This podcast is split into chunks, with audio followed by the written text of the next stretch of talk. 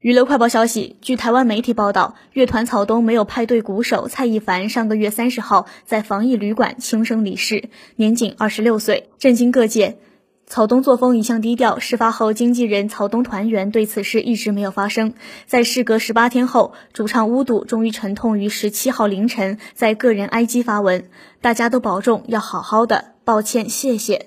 并表示事发后连日的思绪混乱，怯于整理，困在各种跳跃式的自我怀疑与遗憾的循环之中。网友看到巫毒的发言也心疼不已，纷纷要他也要保重自己的身体。此外，在凡凡猝逝后，除了乐团全体成员都很低调，蔡一凡家属对于他的后事也未向外界多透露细节。